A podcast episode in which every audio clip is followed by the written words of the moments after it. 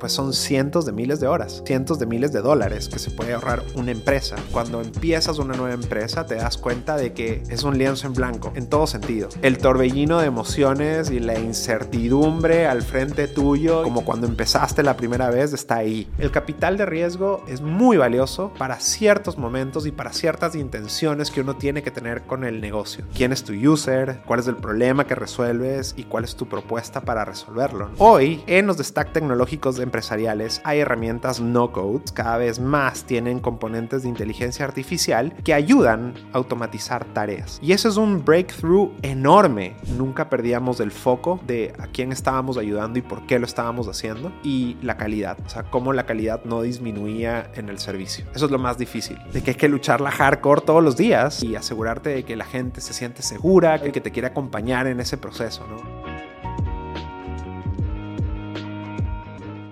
Antes de empezar con este episodio, solo quería agradecerte por ser parte de esta comunidad y escuchar estas conversaciones. Tenemos grandes planes para escalar este podcast y aportarte muchísimo más valor.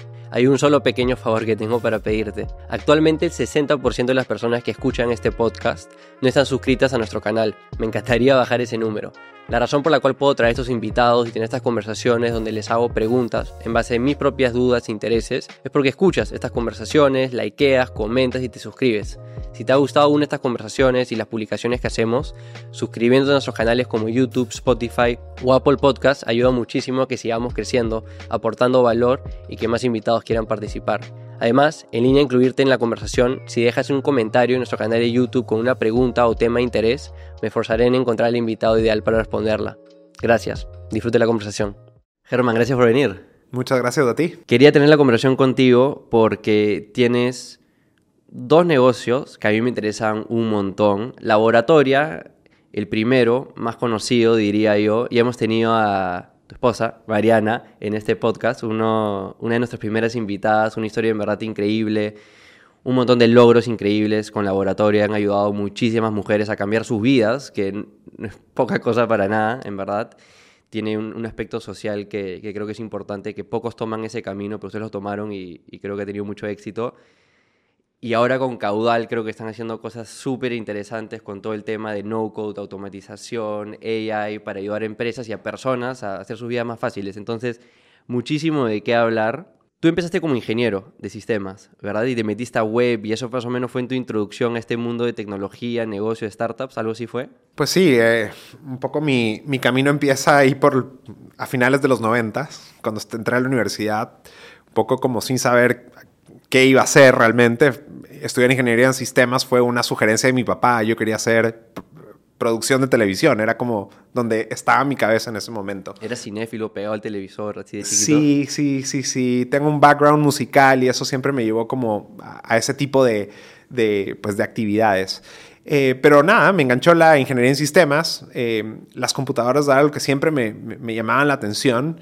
Eh, pero realmente entré sin, sin, sin, saber o tener muy claro qué podía hacer con una computadora. O sea, sabía que el mundo estaba moviéndose hacia allá en ese momento, el Internet estaba recién naciendo, eh, o al menos estaba volviéndose popular en América Latina. Y para mí fue una sorpresa encontrar que, no la ingeniería en sistemas como tal, pero esa relación entre la programación y la computadora con el Internet, pues te abría un montón de oportunidades increíbles que para mí eran fascinantes en ese momento. En esa época, ¿cuál era como, qué, era lo popular? Pues lo popular Eres era... un poco mayor que yo. sí. Pues lo popular era poder hacer, pues, websites, pero claro, no había no había como hoy muchas herramientas ni formatos como muy estandarizados para poder desarrollar. Entonces, literalmente usabas, no sé, FrontPage o Dreamweaver para poder escribir HTML y de repente, pues, producir algo que se podía ver en, un navegador. ¿Te acuerdas tu primer proyecto que dijiste, estoy impresionado con lo que acabo de crear? Sí, de hecho, lo hice en una clase... Eh, relacionada a temas legales en la universidad. Eh, nos, uno de los proyectos era, había que hacer como un, una guía de, un formato legal de algo y todo el mundo lo, hizo en Visual Basic, que era como la herramienta que nos enseñaban en la universidad. Y yo dije, bueno, la voy a hacer en, en, web y además voy a usar Flash, que era como otra de las grandes herramientas de ese momento. Y, y nada, pues hice una composición de Flash con, con, con con pues acceso a información y fue como, wow, para mí fue como qué loco que puedes hacer estas cosas que se mueven, que tienen colores y que además te conectan con, con fotografía, información, ¿no? Mucho sacaste más ese, sacaste ese lado creativo que, que en un momento pensabas y hacer tu trabajo. Sí, es que yo, claro, yo no tenía para nada mapeado eso cuando estaba estudiando ingeniería en sistemas, que podías realmente, o sea, realmente combinar estas cosas, ¿no? La tecnología con lo creativo. Y eso me rompió la cabeza, obviamente, y pues empecé, empecé a explorar un poquito más la web. ¿Y a dónde llevaste tus estudios? O sea, ¿cuál fue esa, esos inicios de tu vida laboral, digamos? Mira, yo creo que una de las cosas que, que, me marcó un montón fue que decidí emprender cuando estaba en la universidad con un grupo de amigos. Eh, diseñamos un proyecto que se llamaba Ciudad Concreto, que era básicamente un, un servicio para poder eh, juntar a, quienes vendían eh, temas de construcción, materiales de construcción con constructores, como un marketplace. Y la verdad es que era un concepto muy como innovador en ese momento. Desarrollamos la tecnología, la lanzamos, hubo mucho interés, pero lamentablemente, eh, pues los un poco temas... Early. Un poco early. Tengo un amigo que está haciendo eso ahorita, se llama Tiago del Río Equip Industry. Lo tengo que tener en este podcast, pero, o sea, y le está yendo bien, pero estamos hablando de muchos, muchos años después. 20 años después. No, sí, totalmente. Y creo que fue, fue una apuesta por, por hacer algo distinto. Eh, al principio tuvo tracción, interés, pero claro, la web no estaba preparado, el, o sea, el, outreach que tenía la, la, web en ese momento, la transaccionabilidad no era, no era lo que hoy día es, ¿no? Pero bueno, nos sirvió para aprender y a mí particularmente para poder, eh, pues, darme cuenta que ese era mi camino en el mundo de la tecnología. Eh, después de eso ya pues migré de Ecuador, yo soy ecuatoriano, eh, esto lo hice cuando estaba en la universidad en Ecuador y después migré a los Estados Unidos en donde desarrollé una carrera como desarrollador web, pero no en el mundo tecnológico, que fue otro gran descubrimiento, sino más bien en el grupo, en el mundo político y social, eh, desarrollando campañas sociales y políticas para poder ayudar a, grupos, comunidades a tener una influencia en el gobierno. Y para mí eso fue increíble darme cuenta que se podía hacer con, ¿Qué año era esto? Esto fue en el 2000, entre el 2003 y el 2011, 2012, por ahí. O sea, al final ya estabas metiéndote también en redes sociales, me imagino.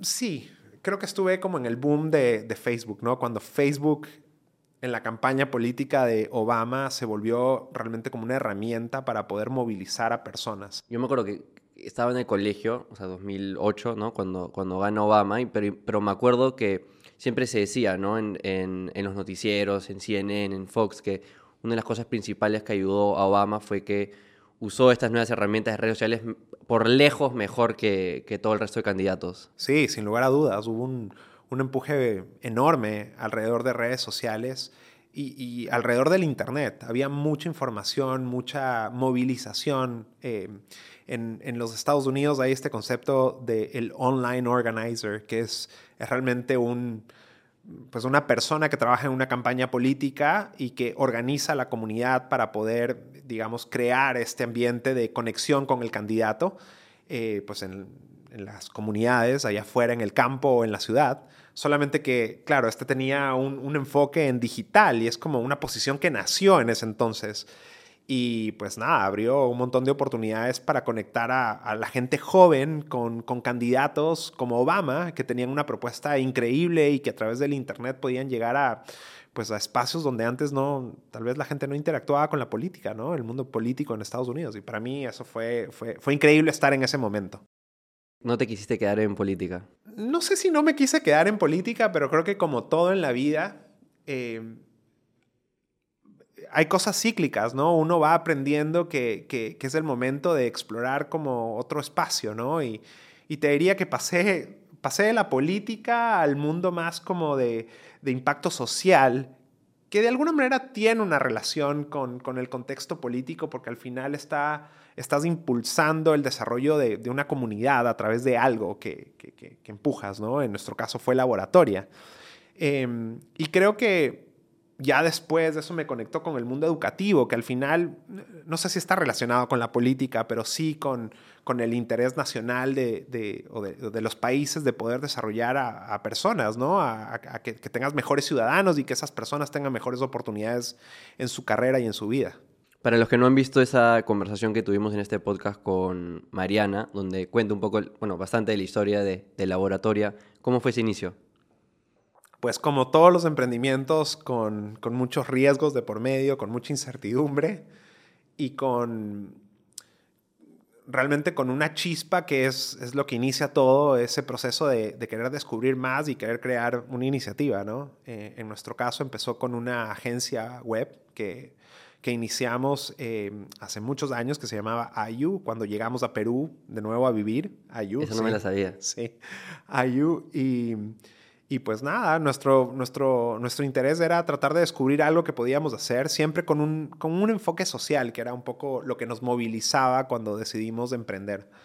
Em, y pues nuestra propia necesidad de tratar de encontrar mejor talento, de tener talento diverso, de querer ser mejores, nos llevó a conectarnos con, con esta oportunidad de, de, de desarrollar a mujeres que pues por diferentes razones sociales, familiares, económicas, no tienen acceso a, digamos, a una oportunidad en el mundo laboral de desarrollarse profesionalmente y personalmente. Y pues nosotros creíamos que la tecnología pues tenía un, un espacio enorme para que cualquier persona pueda aprovecharla y crecer y, pues desarrollar su vida profesional y, personal de una manera bien, bien interesante, ¿no? Así que apostamos por eso. ¿Te acuerdas ese momento cuando decidieron ir por ese modelo o, cuando vieron la oportunidad de cierta manera, porque el modelo de negocio de, laboratorio hoy en día ya es más conocido, estos bootcamps donde te enseñan código, muchos de nuevo cobran a sus estudiantes, a los alumnos, un porcentaje de la remuneración del trabajo que ustedes los ayudan a conseguir, pero cuando ustedes empezaron no era muy común, obviamente en San Francisco, por ahí tal vez ya existía. Eh, eh, hace poco hablé en este podcast con Andrés Benavides, que ahora tiene otro startup, Cometa, pero él tenía Codiable y me acuerdo que hizo referencia a ustedes en nuestra conversación de que ustedes fueron de cierta manera los pioneros acá en Perú y, me imagino en Latinoamérica también de ese modelo. Pues sí, era un modelo que conocíamos de nuestra experiencia previa viviendo en Estados Unidos, lo teníamos como bien mapeado porque pensábamos que era un modelo interesante. Obviamente no sabíamos mucho de educación cuando estas cosas empezaron a suceder, pero, pero fue el modelo que decidimos adoptar porque sentíamos que era, era fácil, era simple poder convertir a alguien rápidamente al mundo tecnológico y ese modelo era el que tenía las mejores características para lograrlo. ¿no? Em, tal vez para mí, el, y, respondiendo a tu pregunta de, qué cosa fue para mí como que lo que ya nos llevó como a meternos ahí, eh, siento que no sé si lo contamos muy seguido, pero, pero para mí particularmente fue una conversación que tuvimos con, con Mariana y, Rodulfo y Ana María, nuestros socios, eh, eh, en, en, algún momento que, que nos invitaron, estamos recién llegados a Perú y nos invitaron a un TED, un, un TED Talk que hacen todos los años aquí en Lima. Y una de las personas que, que, habló en ese TED Talk fue Vania Macías. Y ella describió un poco pues, esta relación que tenía con el Perú y, esta, esta, esta, conexión que tuvo eh, de, que querer crear una academia cuando se dio cuenta de que podía encontrar bailarines en las calles, eh, pues que, hacían su, su, pues, su sesión al frente de tu carro cuando estabas parado en un semáforo. Y creo que esa conexión para nosotros fue increíble porque fue la primera vez que nos dimos cuenta de, wow, o sea, de repente y nosotros podemos hacer lo mismo con programadoras. el talento está por todos lados. Sí, y, y, claro, el talento está por todos lados y, y, tal vez era cuestión de salir a buscarlo, ¿no? De darnos cuenta quiénes eran esos bailarines, obviamente en el mundo tecnológico allá afuera, que podían conectarse con, con esta oportunidad que podíamos crear, ¿no? Y creo que esa fue la primera vez que creo que concretamente nos sentamos a conversar en un break, además dentro del, del, evento, a decir, wow, o sea, de repente, chance que aquí cómo hacer una cosa interesante, ¿no? Entonces, para mí ese fue como un punto de partida. No quiero tampoco entrar tan en detalle a, la conversación del, de laboratorio, de nuevo esa conversación con Mariana, y, y, creo que cualquier oyente va a sacar mucho valor de ella, creo que es alrededor de capítulo 7 por ahí. Pero sí me interesa saber y preguntarte sobre el laboratorio, sobre los inicios, porque mucha gente la que nos escucha quiere emprender o ya está en los inicios de su negocio. Me interesa saber ese MVP, esa primera versión del laboratorio, tanto cuál era un poco, sabemos el modelo, ¿no? Pero cómo era el producto mismo y cómo consiguieron esas primeras alumnas y cómo, eh, y cómo les consiguieron trabajo en los inicios. Pues una buena pregunta. Como, como todos los emprendedores, empezamos pues con, esta, con este chispazo de idea que creíamos que era, era increíble. Em, mucha, mucho de esa información estaba relacionado con nuestra propia experiencia, eh, pues con esa necesidad importante de poder acceder a talento de calidad, talento diverso, y por otro lado esta, esta visión que habíamos tenido del caso de Vania Macías, que nos demostraba que pues ese talento tal vez estaba en cualquier lugar y había que salir a buscarlo, ¿no? Entonces... Eh, cuando decidimos hacer laboratoria, el, primer paso fue pues, decidir hacer un piloto, ¿no? algo muy chiquitito, controlado, em, teníamos una relación con Ruasunchis, eh, que es una organización en, en Manchay, eh, y por ahí nos conectamos con alguien más en Villa María del Triunfo, otra ONG, o no, no recuerdo si fue una iglesia, eh, pero básicamente a través de, estos dos, de estas dos organizaciones salimos a buscar mujeres. Nos parecía interesante que sean mujeres, obviamente, porque habían pocas mujeres representadas y eso es algo que, que, digamos, fue parte de nuestra investigación previa antes de hacer este piloto. Y, salimos a buscarlas y, literalmente las primeras interacciones con estas comunidades eran nosotros con un, pizarra, una pizarra líquida portable eh, tratando de explicar qué era el Internet y qué, qué, significaba ser desarrollador en el Internet, en comunidades pues periféricas en Lima. O sea, ni siquiera buscaron chicas que ya sabían programación, era como que, ya, vamos a ir a lo más difícil posible, vamos a empezar por qué es el Internet para luego cómo podemos ayudarte a cambiar tu vida. Sí, no, obviamente no, no teníamos mucha idea del perfil adecuado, ¿no? Estábamos como un poco navegando ante la incertidumbre y tratando de encontrar esos primeros casos.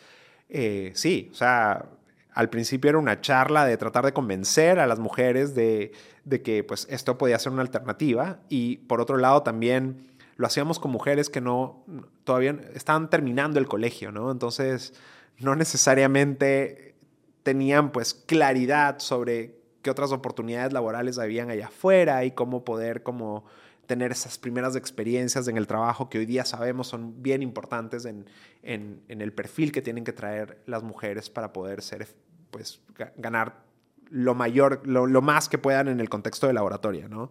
Eh, así que nada, o sea, nos lanzamos a la piscina, reclutamos a 15 mujeres Em, en ese momento estábamos, eh, tenemos nuestra oficina en Stars Camp, era un, coworking aquí en, Lima, y pues alquilamos un espacio ahí para 15 personas y teníamos eh, sesiones. ¿Dictaste tú? No dicté yo particularmente, pero sí ayudé a muchas eh, estudiantes en ciertos momentos de, la, experiencia. Em, quien lo dictó particularmente fue un developer con quien trabajamos, Andrés, mexicano. Em, y él básicamente diseñó la currícula un poco bajo su perspectiva y ya pues hicimos eso. Eh, al principio, claro, la currícula era muy enfocada en HTML em, y pues los primeros ejercicios eran muy básicos y de esa primera promoción se graduaron, si no me equivoco, 15 estudiantes y alrededor de 40% de ellas consiguieron, consiguieron trabajo. Y para nosotros fue como, wow, o sea, literalmente esto es posible eh, habíamos probado un concepto, pero claro, había que empezar a refinarlo, ¿no? Y, había que empezar a darle, eh, digamos, estructura a, esa búsqueda, a ese proceso de, aprendizaje y finalmente esa conexión que, teníamos entre estudiantes y empresas. ¿Qué fue lo más difícil de escalar laboratorio? O adelantándome en el tiempo, en retrospectiva. Siempre lo más difícil de escalar es asegurarte de que de que, al menos para nosotros, en, el contexto de laboratoria, nunca perdíamos el foco de a quién estábamos ayudando y por qué lo estábamos haciendo, y la calidad, o sea, cómo la calidad no disminuía en el servicio. Eso es lo más difícil. Y creo que además es lo que te permite saber qué tan escalable es tu negocio. No solamente siendo responsable con, con esa proyección personal o grupal que, que, tú puedes tener como institución de llegar a muchas personas. Claro, que puedas vender más no significa que deberías. No. Y creo que eso es bien importante tenerlo claro, porque em, yo creo que hoy hay, hay muchos negocios en el rubro de la educación que, no hacen eso y no necesariamente la educación que recibes pues te ayuda a desarrollarte como persona, ¿no? En, en un contexto profesional. Más bien no, no necesariamente te aporta en muchas ocasiones. Entonces, para nosotros eso era importante y queríamos construir un modelo lo más escalable posible, pero siendo muy responsables de, de, poder transformar la vida de una mujer. A lo largo de la vida de laboratoria, ¿a quiénes vieron como sus competidores? Si es que alguien. Porque estas chicas de seguro tenían otras opciones. Porque el laboratorio, de lo que tengo entendido, es una inversión también de tiempo bien grande para las chicas, ¿no? Estamos hablando de más de seis meses, ¿no? cuando, las, cuando hablaban con ellas, qué otras opciones estaban meditando, que luego a ti te iba a decirles, mira, yo creo que nuestro modelo educativo es mejor por ABC. Mira, yo creo que siempre hemos competido con la educación tradicional, con los institutos técnicos, con las universidades, ¿no? O sea, creo que ahí está la mayor competencia. Em, y creo que, creo que nuestro foco siempre fue tratar de demostrarle al estudiante que este era un, o sea, un formato que le permitía eh, alcanzar un trabajo, ¿no? Eh, igual o muchas veces mejor que en la universidad. Em, y que principalmente eso sucedía por la industria, por cómo funcionaba la industria, por las características de las cosas que eran valiosas en una persona en la industria, ¿no? Eh, y obviamente, pues eso nos ayudaba a, convencer a muchas mujeres, a otras no tanto, pero yo creo que, que, de a poco fuimos construyendo experiencia y casos que se hacían cada vez más, más potentes para, para, para ser una alternativa para cualquier mujer que estaba buscando crecer profesionalmente, ¿no? Y, pues cambiar su vida. Puedo estar equivocado, pero me, imaginaría que es probable de que ustedes hablaban también más con las empresas sobre digamos, los requerimientos que las empresas necesitaban en esos aspectos tecnológicos que la universidad tradicional. Y por ende, como que una vez que esta mujer aprende las habilidades específicas, se hace bien fácil que ingrese a ese mundo laboral en un buen rol que gana mejor de lo que podría con otras opciones, ¿verdad? Sí, o sea, yo creo que de nuevo, ser un emprendimiento que se enfocaba en construir una carrera para una mujer en el mundo de la tecnología, específicamente en front-end development, nos ayuda a conocer súper bien ese entorno, ¿no? Desde, o sea, cómo identificar el perfil adecuado, cómo que hace mayor fit con la oratoria, cómo, cómo darle la experiencia a esa, a esa mujer que participa y después cómo conectarla con, con una empresa que tiene las características eh, necesarias en donde ella puede desarrollarse profesionalmente. Entonces sí, nuestro modelo era bastante, bastante controlado, ¿no? sabíamos súper bien, ¿no? fuimos aprendiendo de a poco qué cosas resonaban mejor en cada uno de estos puntos y eso nos ayudaba a ser más efectivos. Em, creo que eso también nos daba, o sea, nos daba un mayor expertise en relación a, mucha de la educación tradicional, em, en, cómo, cómo conectar nuestro talento con la empresa. Eh, una, de las cosas que creo que más resonó y que nos ayudó un montón a posicionarnos y a, crear esa expectativa y a, conectar a mujeres fue fueron los Talent Fests, que fueron estos eventos que desarrollamos en donde la gente, eh, las empresas podían participar en conjunto con nuestras estudiantes, dejándoles retos reales para que ellas puedan demostrarles en dos días, en 36 horas, cómo podían resolverlo. Y eso creo que aterrizaba un montón el potencial que tenían nuestras estudiantes para poder ser, digamos, un talento eh, pues de mucho valor para las empresas. Y ahí empezamos definitivamente a hacer una mejor conexión ya, y creo yo también a diferenciarnos de la educación tradicional, ¿no? a poder demostrar que, que el modelo podía ser, eh, podía tener mucho impacto en, no solamente nuestro estudiante, pero también en, en, que una empresa pueda recibir a alguien que tiene todas las competencias para poder ser una, una gran desarrolladora en cualquier equipo. Creo que ahí también sutilmente has mencionado un punto que, es un beneficio de, de, cierta manera, como lo llamamos, enfocarte en un nicho, en un público específico, en como tú mencionaste, profundizar sobre un problema, versus de nuevo la alternativa que es, oye, somos para todos, somos vainía, apto para todos, ¿no? Em, de que no solo, el enfocarte no solo hace que el producto sea mejor, como has mencionado, sino también ayude a no diluir tu comunicación, tu marketing, tu proceso comercial, Tú usas el ejemplo de, ¿no? Sabemos de que hoy en este evento, en este Talent Fest, están específicamente las personas a las cuales queremos llegar. Entonces, sabemos que no tenemos que ir a todos los tipos de fests que pueden haber, sino, no, este es el específico que tenemos que ir. Lo mismo puede funcionar, no sé, con campañas en redes, ¿no? Sabes específicamente a quién tienes que segmentar tus anuncios, sabes específicamente las palabras en tus mensajes, sea en tu página web, en tu marketing, en tu presentación comercial, etcétera, que tienes que usar para convencer a ese público específico y es punto de valor que creo que la gente no nota mucho, ¿no? O sea, muy pocas empresas, por no decir casi ninguna, tienen los presupuestos de Coca-Cola que sí pueden comunicar, sí, somos aptos para todos. El enfocarte en este público también ayuda a enfocar tus presupuestos de manera más eficiente. Sin lugar a dudas, o sea, creo que tener claro cuál es el valor que tú quieres proyectar como empresa, eh, cuál es el beneficio que gana, eh, en nuestro caso en laboratorio, la estudiante como la empresa, pues es bastante más fácil de comunicar cuando, cuando haces una sola cosa y la haces o la aprendes a hacer muy bien, ¿no? Em, de hecho, creo que ese es el principal valor que cualquier emprendedor necesita tener súper claro cuando crea o intenta crear un nuevo emprendimiento. Es entender muy bien quién es tu user, cuál es el problema que resuelves y cuál es tu propuesta para resolverlo, ¿no? Y cómo esa propuesta tiene un impacto en, ese cliente o en ese consumidor que, al cual estás atendiendo, ¿no?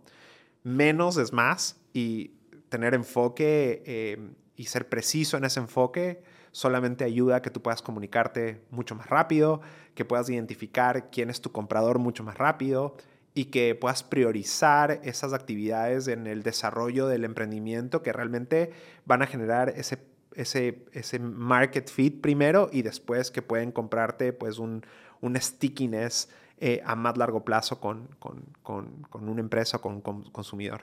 Acabas de resumir de los mejores consejos, o sea, varios de los mejores consejos que yo, mi corta vida emprendedora, he podido ir aprendiendo. O sea, el tema de enfoque. Steve Jobs, Bill Gates, Warren Buffett, los tres dijeron, ese es el factor principal de, su éxito, enfoque.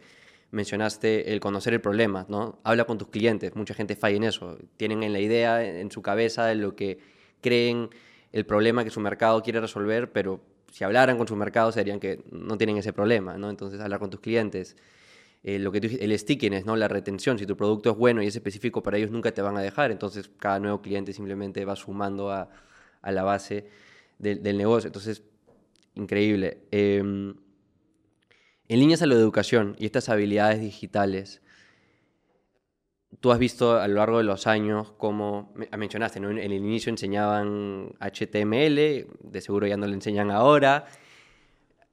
¿Qué ves ahora? O sea, ¿qué, ves hoy en día?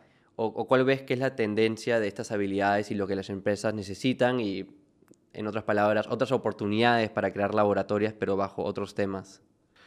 Mira, creo que estamos viviendo un mundo realmente de, cambios relevantes. O sea, creo que que en estos últimos años nada ha sido más, digamos, más, más potente que poder darnos cuenta de, de, cómo, por ejemplo, la, inteligencia artificial nos permite hacer cosas que, que, antes no sabíamos que podíamos hacer tan rápido eh, y, volvernos tan eficientes en muchos procesos. Em, también hay una serie de nuevas herramientas que, que son la evolución de, la tecnología, del desarrollo, que, que, te ayudan a hacer cosas mucho más simples, ¿no? En donde no necesitas pues tanto expertise técnico.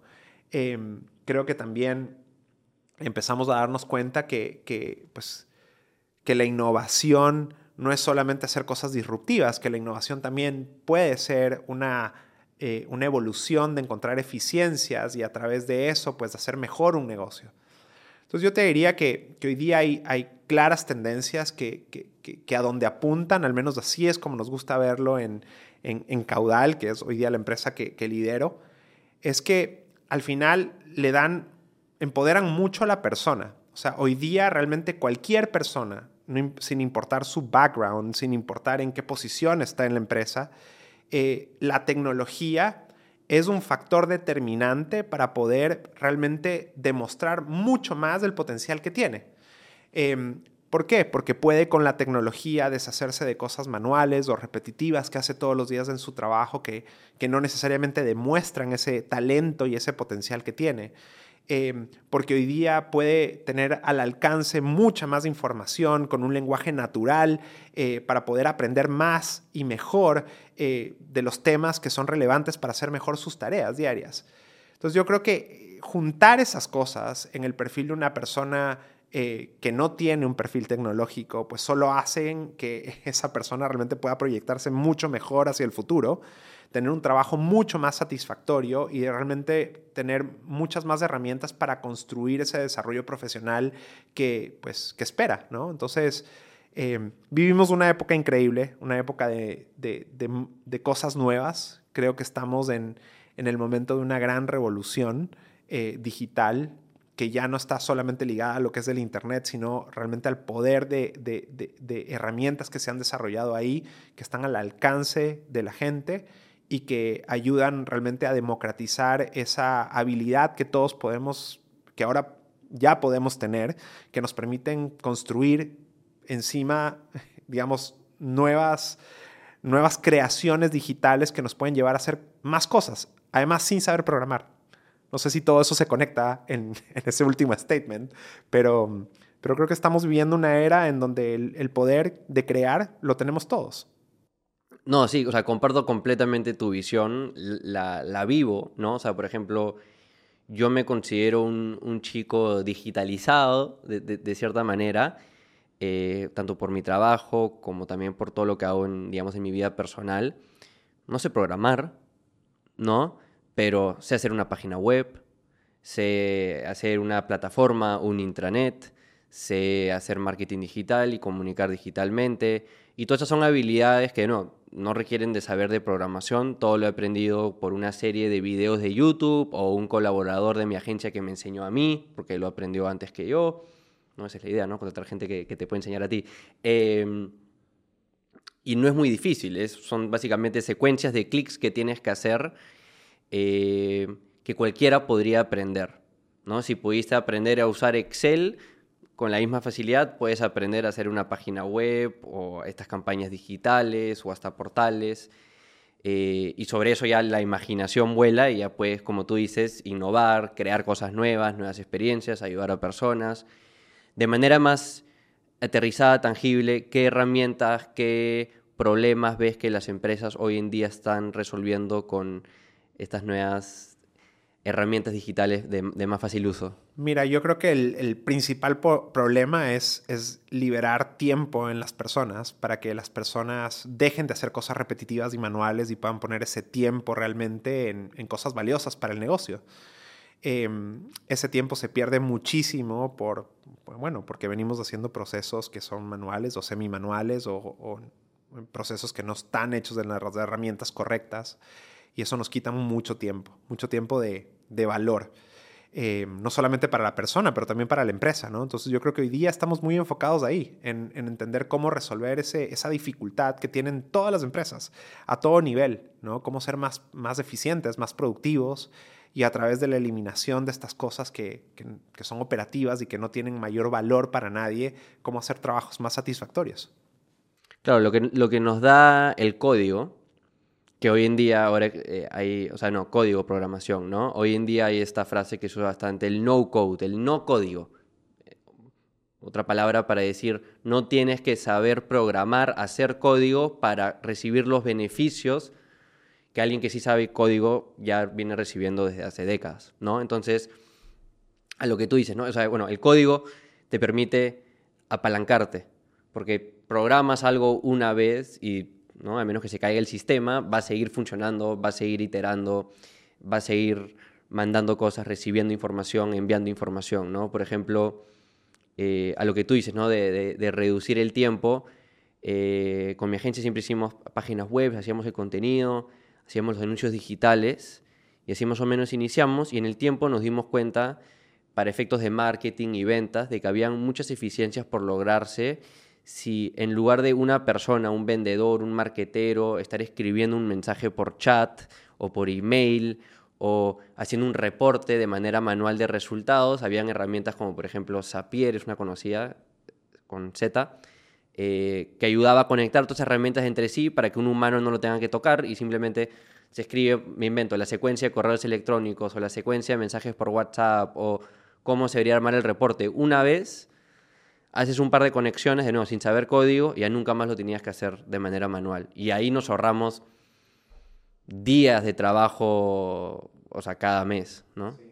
Tal, vez para, para, poner estas cosas de una manera más concreta, yo creo que hoy eh, en las empresas tienes como, como dos grandes desafíos, ¿no? Uno es los sistemas centrales, core, ¿no? Los, digamos, la, la infraestructura tecnológica que, que, que soporta al negocio Ahí hay mucha inversión en, programadores, en desarrollar código, ¿no? Que ayude a ese sistema central a expandirse, a ser mucho más, más fácil, práctico. Ese es un trabajo que, que realmente lo ha venido haciendo y lo hace hoy día TI, ¿no? Programadores con, con una visión técnica, con una experiencia técnica. Que son completamente necesarios. Que son completamente necesarios y van a seguir siendo necesarios, porque esos sistemas van a seguir creciendo y van a seguir pues, existiendo y hay que mantenerlos. Pero por otro lado, tienes esta serie de tareas que ocurren de manera individual en la vida, en, la cotidianidad de cada persona en su, en su rol, que pues son tal vez más operativas y que tú las haces tal vez solamente usando Excel o de repente tratando de de empujar el correo electrónico para que haga cosas que no necesariamente están ahí, pero bueno, ya, o sea, las terminas haciendo, ¿no? Y estas cosas, claro, generan un montón de retrabajo y, pues en muchos casos estas personas se dan cuenta que hay un retrabajo ahí, que hay una necesidad de, digitalizar o automatizar estas tareas. Y a quienes recurren normalmente es a la gente de TI, ¿no? al área de sistemas de una empresa para que los ayuden. Pero como la gente de TI está muy enfocada en las cosas centrales, core del negocio, pues no tienen tiempo. Ahí está su foco. O no necesariamente tienen el expertise o el interés de todos los posibles temas y procesos de un negocio o una corporación como para entender cómo mejor resolver ese problema, como alguien que tal vez, ¿no? como dice, ah, es eh, alguien de soporte que, que, que sabe específicamente el mensaje que tiene que hacer y si supiese automatizarlo, lo haría mejor. Así es, exactamente. Hay, hay, falta de tal vez como de sensibilidad por la posición, por el entendimiento de ese problema, de la magnitud del desafío que tiene cada persona. Y obviamente eso genera un montón de fricción entre TI pues, y las áreas tradicionales. Pero hoy, en los stack tecnológicos empresariales, hay herramientas no code y esas herramientas cada vez más tienen componentes de inteligencia artificial que ayudan a que tú puedas, con autonomía, automatizar tareas. Y eso es un breakthrough enorme, porque antes no se podía lograr eso, porque requerías de un expertise técnico para poder automatizar algo, así sea pequeño. Entonces ahí creemos que hay una, una oportunidad increíble, mejor dicho, para poder pues democratizar una capacidad que antes estaba centrada en, en TI o en las áreas de innovación y que ahora lo puede tener cualquiera. Y que, y, que a través de eso, pues la gente puede proyectarse mejor en su trabajo, puede hacer su trabajo de mayor calidad y obviamente a través de ese impacto, pues ayudar a la empresa a ser mucho más eficiente y productiva. Y así nace Caudal. Así nace un poco caudal, tal vez no. Este, este todo lo que vamos a hablar es el insight que, que lleva al nuevo negocio que estás dirigiendo con, con, tus socias, que es caudal, ¿no? Sí, yo creo que tal vez el insight, más que eso, eso es, eso es un poco como la reflexión de, de profundizar en el insight.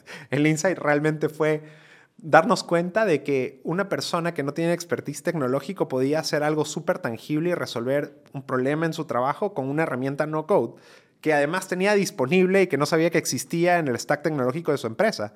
No hay mucha gente que usa, no sé, Microsoft 365 o Google Workplace y hay muchas herramientas de ahí que tienen el poder de ayudarte a automatizar procesos. Lo que pasa es que no sabes cómo utilizarlas. No, y cada día más, o sea, y es exponencial la capacidad que estas herramientas, sea Microsoft o la de Google, están desarrollando estas funcionalidades para nosotros. Así es, así es.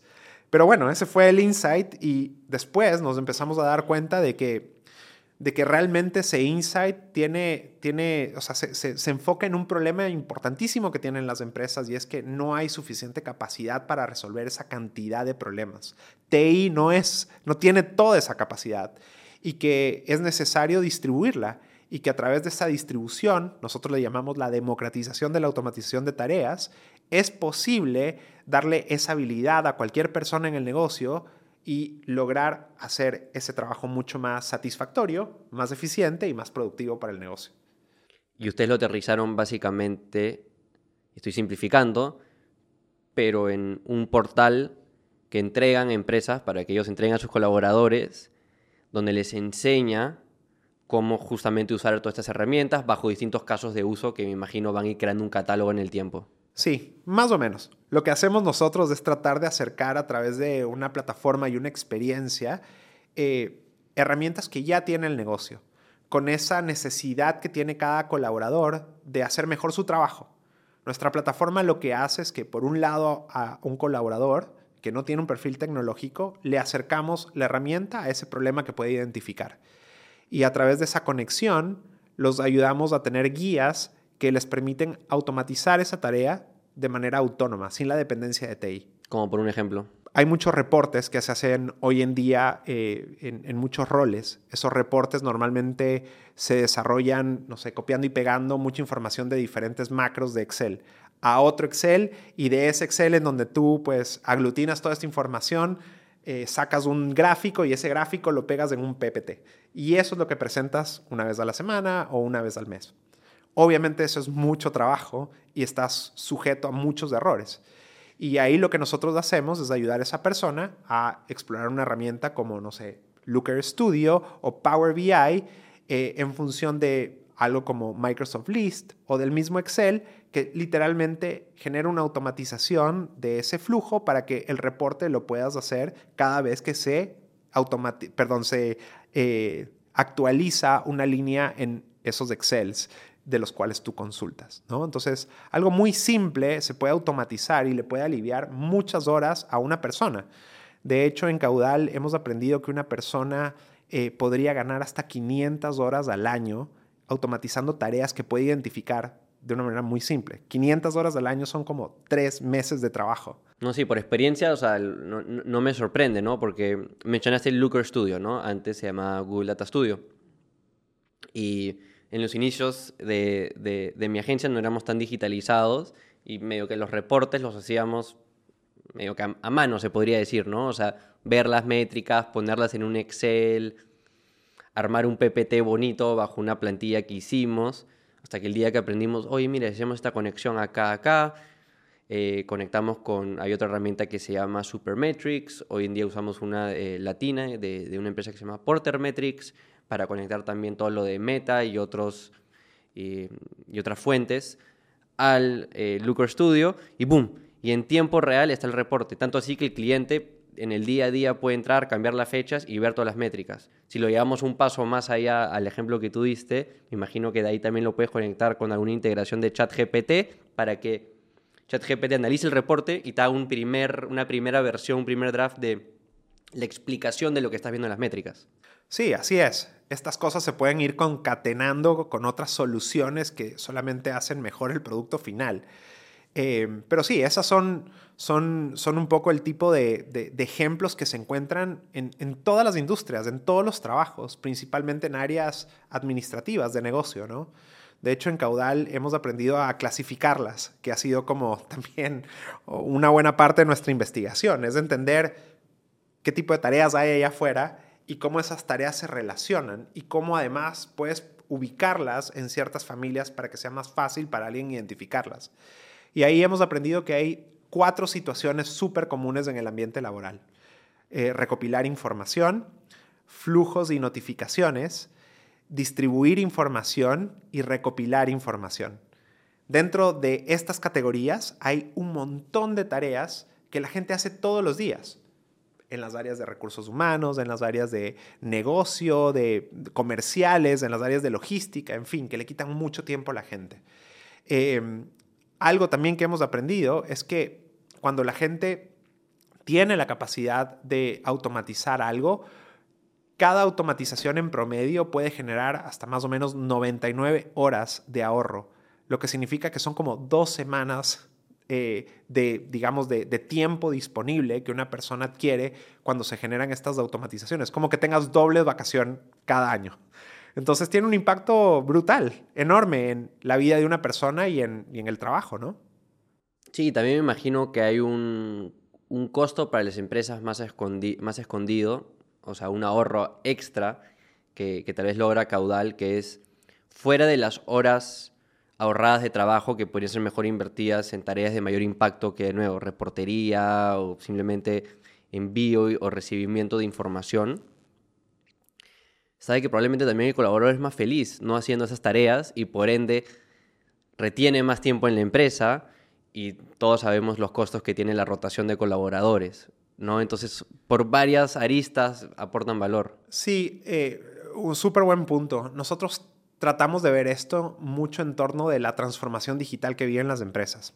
Em, para nosotros esta es como una transformación interna que no solamente acelera la capacidad del negocio eh, a través de eficiencias, sino que además aporta la marca empleadora de una empresa, porque una empresa eh, que tiene la flexibilidad de que cualquier colaborador realmente pueda pues definir cómo solucionar su proceso en, digamos, en su rol para hacerlo más eficiente, de manera autónoma, sin tener que pedirle favores a nadie dentro de la empresa, solamente eh, demuestra que es una empresa mucho más progresista, mucho más innovadora, que realmente le permite usar la creatividad a cualquier persona para hacer mejor su trabajo. Entonces sí, para nosotros eso tiene un impacto grandísimo en cada persona que hoy día puede estar haciendo un trabajo pues de aplastar 20 veces un clic, ¿no? Que no tiene mucho sentido porque tu potencial, tu talento no se usa en el negocio y no aporta a que tú puedas tener un proceso de crecimiento profesional. Ya, entonces retrocediendo, este es tu segundo negocio. Me interesa saber si hay algo para bien o para mal que por la experiencia de laboratoria querías implementar o quisieron implementar en caudal o no hacer, ¿no? Un aprendizaje que desde el día uno querían asegurar sacar bien en el caso de caudal? Mira, yo creo que más que sacar bien, creo que, creo que teníamos la curiosidad de poder explorar otras cosas. Em, como por ejemplo, tratar de apostar mucho más por hacer algo que tenga una base tecnológica más amplia y que podamos llegar a muchas más personas a la vez. Tal vez no era un programa tan, no es un programa tan profundo, pero que sí nos permite llegar a más personas con algo de calidad y que tenga un impacto igual. Entonces yo creo que, yo creo que ese fue un, como digo, más que un, algo que, que, digamos, fue un error dentro de lo que hicimos en laboratorio, más como una, una oportunidad que queríamos explorar. Tal vez lo más, lo más loco que nos ha pasado es creer que, que el hecho de haber tenido o haber construido algo como laboratoria te compra cualquier otra oportunidad en el futuro eh, porque tienes la experiencia de emprender. Y la verdad es que cuando empiezas una nueva empresa te das cuenta de que es un lienzo en blanco, en todo sentido. De que tú sí tienes algo más de experiencia, más conexiones, más resiliencia, aprendes a manejar mejor la incertidumbre, tienes, tienes tal vez, tienes tal vez algo más de metodología pero el torbellino de emociones y la incertidumbre al frente tuyo y el, el, el, pues, a veces tomar decisiones erradas o, o, efectivas, pues, como cuando empezaste la primera vez, está ahí. O sea, te habías olvidado de, de te olvidas, Te olvidas. Es que eh, para los que son padres es como cuando tienes tu primer hijo y, dices, wow, o sea, aprendes a cargar a tu hijo por primera vez, ¿no? Y, crees que eres un experto. Ya me la sé, ya me la sé, claro. Así. y de repente llega el segundo y te das cuenta que tienes que volver a empezar a entender cómo cargar a una criatura recién nacida. Y es otra criatura, así como es otro negocio, o sea, no van a ser iguales tampoco. Exactamente, son, son otras reglas del juego, es otra dinámica y creo que, creo que tener la humildad y y la conciencia de que empezar es difícil, de que hay que ser muy simple, eh, estar muy enfocado en las cosas más importantes al inicio de un, nuevo proyecto son claves. O sea, eso es algo que, que yo creo que, que, ha sido desafiante al empezar una nueva empresa. ¿Qué fue algo que te agarró desapercibido? En el sentido de que tú pensabas, ah, esto va a ser igual que, que la última vez y no, para nada. Porque ya partían de, como tú mencionaste, ¿no? Más conocimientos, más conexiones, eh, más llegada a empresas, porque ya tenían muchas relaciones creadas. Pero ¿qué cosa pensaste que iba a ser similar o hasta igual y no lo fue para nada? Yo creo que subestimé un poco al equipo que transicionó con nosotros a Caudal, porque hicimos una transición de, muchas personas que trabajaron con nosotros en el programa de laboratorio, de donde nace Caudal, que era un programa corporativo. Eh, subestimé em, esa transición del equipo, eh, pensando que ellos estaban claros que estábamos entrando a un proyecto sin nada, ¿no? En donde teníamos que forjar nuestra propia cultura, en donde por encima de, muchas cosas que son importantes en una organización del tamaño de laboratoria, acá son, son menos relevantes por el momento en el que vive la empresa. Claro, tal vez eran más managers que builders, ¿no? De cierta manera algunos. Sí, te diría que, que, que creo que una, una de las cosas que, que, ha sido increíble en laboratoria es poder haber forjado una cultura de trabajo muy centrada en, en desarrollar el potencial de la gente, muy centrada en, en la reflexión, en el feedback, en escucharnos que era algo que, digamos que era una base importante para nosotros desarrollarla en caudal, pero creo que en laboratoria, claro, por el, la envergadura de la organización, es algo que, le ponemos mucha prioridad, porque sabemos que, que un equipo cohesionado, con buenas relaciones, eh, muy alineado, pues es, es, es, genera muy buenas oportunidades para la organización, ¿no? En especial cuando la organización es muy grande y la gente no toda se conoce de manera personal. En Caudal era diferente porque estábamos empezando un grupo chiquito de personas a descubrir eh, cómo crear una propuesta de valor eh, en donde el foco era específicamente eso, desarrollar y crear una propuesta de valor para luego empezar a forjar una, una, cultura de trabajo que nos permitiese sacarle el potencial a esa propuesta de valor. ¿no? Entonces era como al revés. Te hago la misma pregunta que te hice con laboratoria y en líneas de lo que dices de forjar esa propuesta de valor. ¿Cuál fue la primera versión de Caudal? La primera versión que vendieron. La primera versión que vendimos fue como un, reempaquetado de un, de, un, de un, programa que teníamos en laboratoria que se llamaba Learning by Doing, que le permitía a una persona poder identificar un problema que podía resolver y literalmente utilizar una herramienta para poder eh, tangibilizarlo con un producto que funcionase. ¿no? Y aquí usábamos herramientas no code.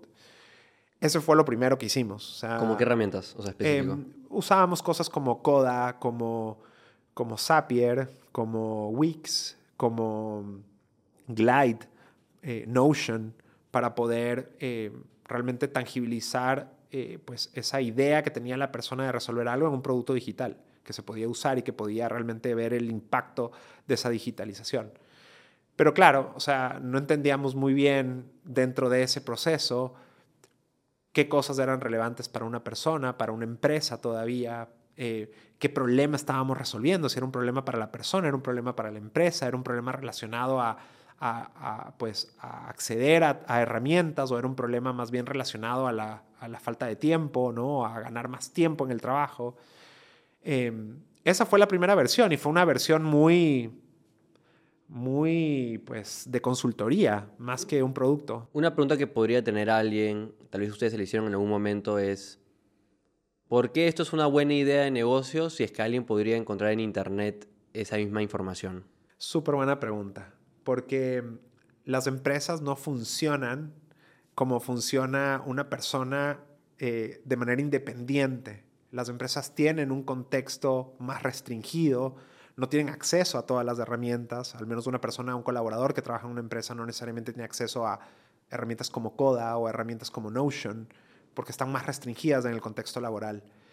Entonces, eh, pues las reglas son distintas. Eh, afuera, como individuo, pues no tienes a un, a un departamento de TI que está pues muy preocupado de que tú uses la información adecuada, de que no generes pues... Eh, pues, dificultades en la seguridad del sistema. ¿Quién ¿no? te crees para crear este proceso automatizado? Exactamente, hay mucha más flexibilidad, ¿no? Y creo que por otro lado también en el ambiente laboral, en una empresa, hay muchas dificultades para poder hacer que, o sacar a la gente de como el día a día de su trabajo para que aprenda a usar una nueva herramienta, ¿no? Entonces ahí hay mucho trabajo que hacer. Eso tiene que venir de arriba. Tiene que venir de arriba, tiene que haber una política, tiene que haber un control, una gobernanza, eh, tiene que ser con herramientas que tiene el negocio y que el negocio avala para que puedas construir software. El software tiene que formalizarse de alguna manera, ¿no? O sea, hay, diferentes elementos ahí que, que, juegan dentro de la política de la empresa que, que nos hicieron pensar que, que, teníamos que construir mucho más que solamente esa relación de poderte decir, oye, mira, aquí hay algo como Zapier que te puede ayudar a hacer ABCD, ¿no? Para esta idea que tú tienes. Acá tenemos que meternos en el contexto de una empresa para que eso funcione, ¿no? Y sea eficiente no solamente para el colaborador, pero también para el negocio. ¿Cómo consiguieron esos primeros clientes? Mucho de concientizar lo que estamos hablando. Me imagino al inicio, bien una venta consultiva, Muchos prueba. sigue siendo una venta bastante consultiva porque pues son problemas difíciles de resolver, pero creo que mucho, mucho, eh, mucho de los clientes nacieron de, de, una, de relaciones previas que teníamos, de la confianza que habían depositado en nosotros y que quisieron apostar, apostar por un concepto nuevo, por, por pues, una visión distinta de cómo usar la tecnología que ya tienen pero que no usan, ¿no? Y pues de apostar por ideas innovadoras como caudal. Tienen dos años, ¿no? Tenemos dos años de trabajo, sí. ¿Qué, qué has aprendido en, en, esta experiencia con Caudal que tal vez no, ese aprendizaje no lo recibiste necesariamente de laboratoria?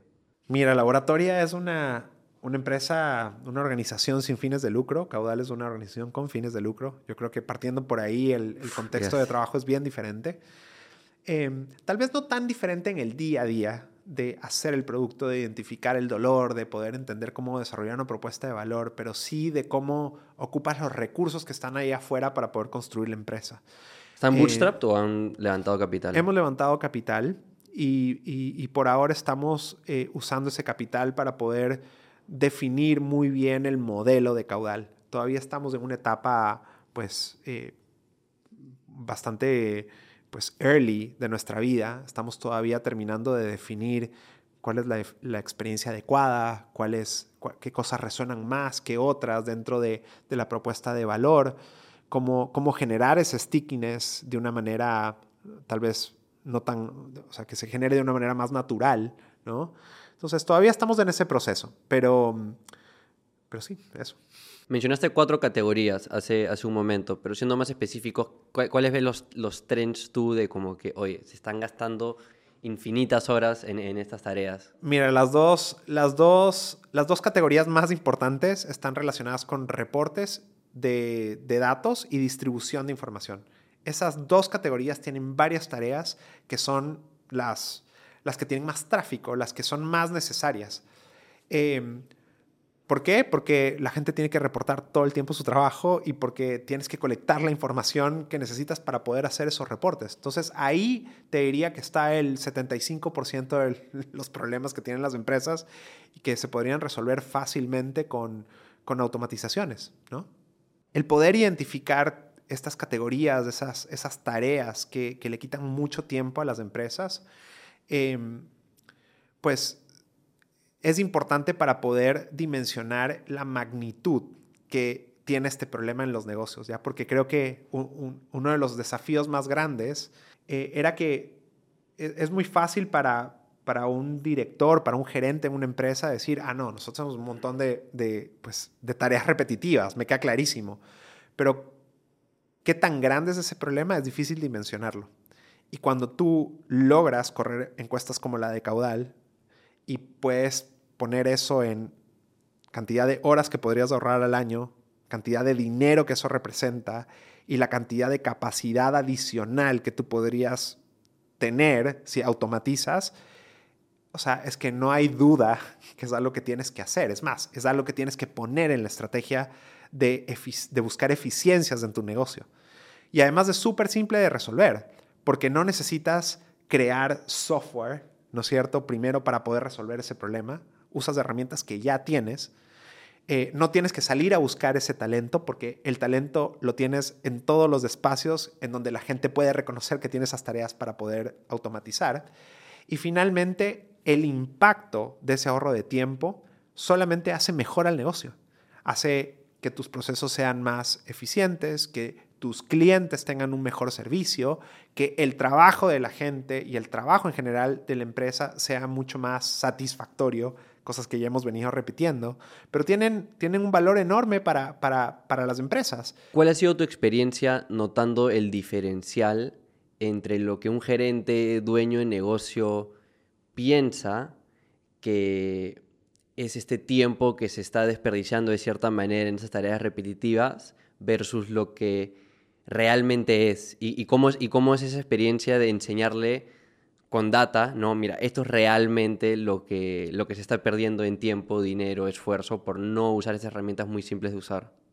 Pues creo que en muchos casos puede ser abrumador porque pues son cientos de miles de horas. Son en muchos casos cientos de miles de dólares que se puede ahorrar una empresa. y creo que el no tener eso mapeado, eh, pues, y darte cuenta de que, de que puede ser un número relevante que, que puede cambiar tu evita. Sin mencionar la empresa, hay un caso que tú dirías es memorable en el sentido de como que se dio cuenta de como que el número así gigante que, que se estaba perdiendo. Sí, o sea, creo que sin importar el tamaño del grupo que tú encuestes, tú dices, ah, no, esta empresa sí, pues o sea, está trabajando todo el tiempo con, con data y seguro pues funciona súper bien cómo trabajan con Power BI y pues está todo como súper bien mapeado. Porque en LinkedIn todos dicen que son ágiles. Claro, la verdad es que no están así. Y no es, no es culpa de nadie, es solamente que es parte de, de, cómo la gente ha ido desarrollando su propio proceso, ¿no? A veces las, las herramientas que escoges eh, o a las que estás más acostumbrado, pues no son necesariamente las mejores para hacer ciertos trabajos.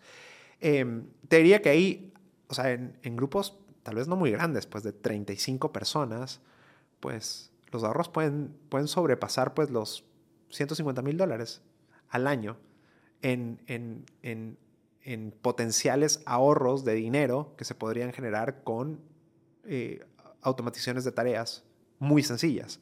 Es más, cada una de esas personas que participan podrían ahorrar alrededor de 500 horas o podrían ganar 500 horas de, de tiempo para poder hacer mejor su trabajo. Eh, y si te quieres ir más allá, el, el, te diría que el promedio de, de, de ganancia de capacidad está eh, en torno al 25-30%. Es decir, que, que un equipo de 30 personas podría producir lo que produce un equipo de 40 personas, sencillamente automatizando tareas. Entonces, cuando tú ves eso, uff, ¿cómo no te va a resonar? ¿No? Porque si eres un líder que está buscando que tu equipo no solamente produzca más, pero produzca mejor, cosas de mayor calidad, en menos tiempo, ¿no? Sin, sin tener que trabajar horas, horas extras, ¿no? Eh, eh, pues creo que, creo que es, muy valioso, ¿no? Y cuando eso lo, lo, lo ves en ya a, una visión mucho más organizacional y te das cuenta de que, de que ese tiempo y que esos recursos podrían ir a cosas que tal vez son, son más prioritarias para el negocio, para que el negocio tenga mejor performance, tenga mayor valor para los clientes, pues hace total sentido. En relación a métricas, por ejemplo, hemos hablado en, en algunas partes de esta conversación de retención y están creando un producto, ¿no? ¿Cuáles son estas cosas ya no de cara a los clientes, sino ustedes internamente en Caudal están midiendo como los KPIs o KRs, como quieras definirlos, que son importantes para ustedes, que tal vez le pueda servir a alguien que, que, que escucha como para que defina para su propio negocio. Sí. Eh, el primer KPI que nosotros tratamos de medir es cuál es el, el impacto de, de de caudal en el negocio y para nosotros eso está relacionado con el ahorro de tiempo. Es el principal KPI que claro, ahora tú vas a cobrar en base a eso o vas a justificar la inversión en caudal en base a eso. Sí, sí. Y además es una métrica muy tangible, ¿no? Que se puede llevar a, ahorro de dinero, ¿no? A capacidad, en fin. Entonces, ese es nuestro principal KPI. Y después tenemos KPIs de retención, ¿no? Entender, ok, cuánto tiempo nos podemos quedar en una empresa eh, hay otros KPIs que están relacionados a la experiencia del colaborador, ¿no? ¿Cuántas veces un colaborador, o sea, si es, si es, que un colaborador logra terminar un proyecto de automatización y no solamente terminar uno, pero cuántos podría ser, ¿no? Para poder realmente tener un, un, un marco de automatización que, que, que un impacto enorme para el negocio y para su posición. Entonces yo te diría que va, vamos al, al, a por ahora por ahí, ¿no? Que, que son son métricas que nos ayudan a tener mucha claridad de ese market fit que podemos tener en el mundo empresarial con nuestra propuesta de valor, ¿no? Todavía no estamos en el momento en el que estamos escalando nuestra, nuestra aplicación, porque estamos en una etapa temprana.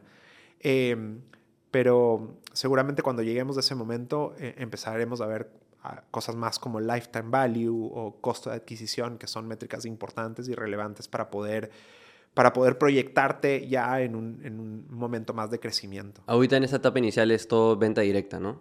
Por ahora es venta directa. O sea, eh, nada de campañas digitales, Google Ads, nada por el estilo, es más venta directa. Tenemos, tenemos un, eh, iniciativas principalmente en LinkedIn, que es lo que mejor nos funciona, eh, en donde está como nuestra masa crítica. Em, hemos, hemos desarrollado alianzas con, con empresas que nos ayudan a, a poder comercializar nuestra plataforma a, a través de, de, pues de terceros. Y eso nos ayuda un montón a, poder seguir aprendiendo de, pues, de empresas a las que no necesariamente tenemos la facilidad de llegar. Em, sí, esos son por ahora los canales más importantes. En líneas a, métricas y el mundo startupero, ¿hay algún status quo que tú rechazas? ¿Hay algo que tú dices, pucha, en este mundo en el que estás metido, que es una burbuja en la que estamos de cierta manera, escuchas, ves que gente hace cosas de cierta manera y tú dirías, por experiencia o por gusto personal, prefiero ir por este otro camino? Sí, yo creo que, y creo que es una reflexión que uno tiene que hacer constantemente y creo que, creo que se ha vuelto evidente en muchas empresas en, en el último año y medio tal vez. Y es que yo creo que esta esta velocidad por tratar de, llegar a, poder captar capital de riesgo muchas veces te lleva a diseñar productos que están diseñados para, para las tesis de inversión de un, de un, de un VC, ¿no? no lo que tú quieres crear o, lo que tal vez hasta realmente resuelve un problema a profundidad. Sí, y yo creo que esa es, un, es una reflexión importante y constante que uno tiene que hacer, porque el capital de riesgo es muy valioso, para ciertos momentos y para ciertas intenciones que uno tiene que tener con el negocio. Tenerlo o no tenerlo tampoco hace mejor o peor tu negocio, porque hay negocios que no necesitan capital de riesgo para crecer, lo puedes bootstrapear. Y finalmente creo que, creo que esa, digamos, esa, mm, no sé cómo decirlo, pero esa, esa influencia que tiene el capital de riesgo muchas veces te quita la perspectiva de ofrecer un servicio de mayor valor, ¿no? O tal vez de poder realmente em, profundizar en el impacto que genera tu servicio, sencillamente por escalar, ¿no? Y creo que es un, gran desafío porque, pues bueno, si estás metido en, un negocio que tiene pues la capacidad de escalar de manera acelerada, pues no quieres quedarte atrás y, pecar de, de, que no pones suficiente presión ahí, pero al mismo tiempo eh, al menos para mí es importante ofrecer un servicio de, calidad, a lo que realmente genera un impacto en, quien lo recibe, ¿no? No, todo lo que estás diciendo para mí, o sea, resonate un montón, o sea, en verdad lo, lo, vivo, lo reconozco, porque yo no juego ese juego, o sea, yo personalmente con mis negocios, eh, con mi agencia y con este nuevo negocio, startup, como quieras llamarlo, técnicamente no es startup porque no estoy jugando ese juego de capital de riesgo, pero se llama escalable.com y, y, va mucho en comunidad y educación y procesos para emprendedores y profesionales independientes. Yo no quiero jugar ese juego de recaudar capital, yo quiero jugar este juego más de bootstrap. Creo que cada vez, como tú dices, más gente se está dando cuenta de esto. Por ejemplo, mucha gente súper exitosa que ya ha tenido éxito en el pasado, se está dando cuenta, oye, con mi segundo negocio tal vez no quiero repetir lo que hice en el primero de jugar este juego, porque como, que tú, como tú dices, es más para cumplir con la tesis de, del VC, de que, oye, voy a poner mis juegos en muchas canastas y esperar que una tenga este éxito, ¿no? De, de, de ser unicornio y pague por todos los failures. Entonces, no necesariamente están incentivando a los dueños de las empresas en las cuales invierten a tomar las mejores decisiones para el dueño o siquiera, como tú dices, para el problema a resolver, sino para la tesis de inversión. Y yo soy más de la idea de, oye, tal vez ya sí, no voy a crear un unicornio, pero voy a crear una empresa bonita que ayuda a muchas personas, de la cual soy mayoritariamente, o sea, tal vez por completo dueño, y eso me da también un mejor estilo de vida. Es la, mi tesis.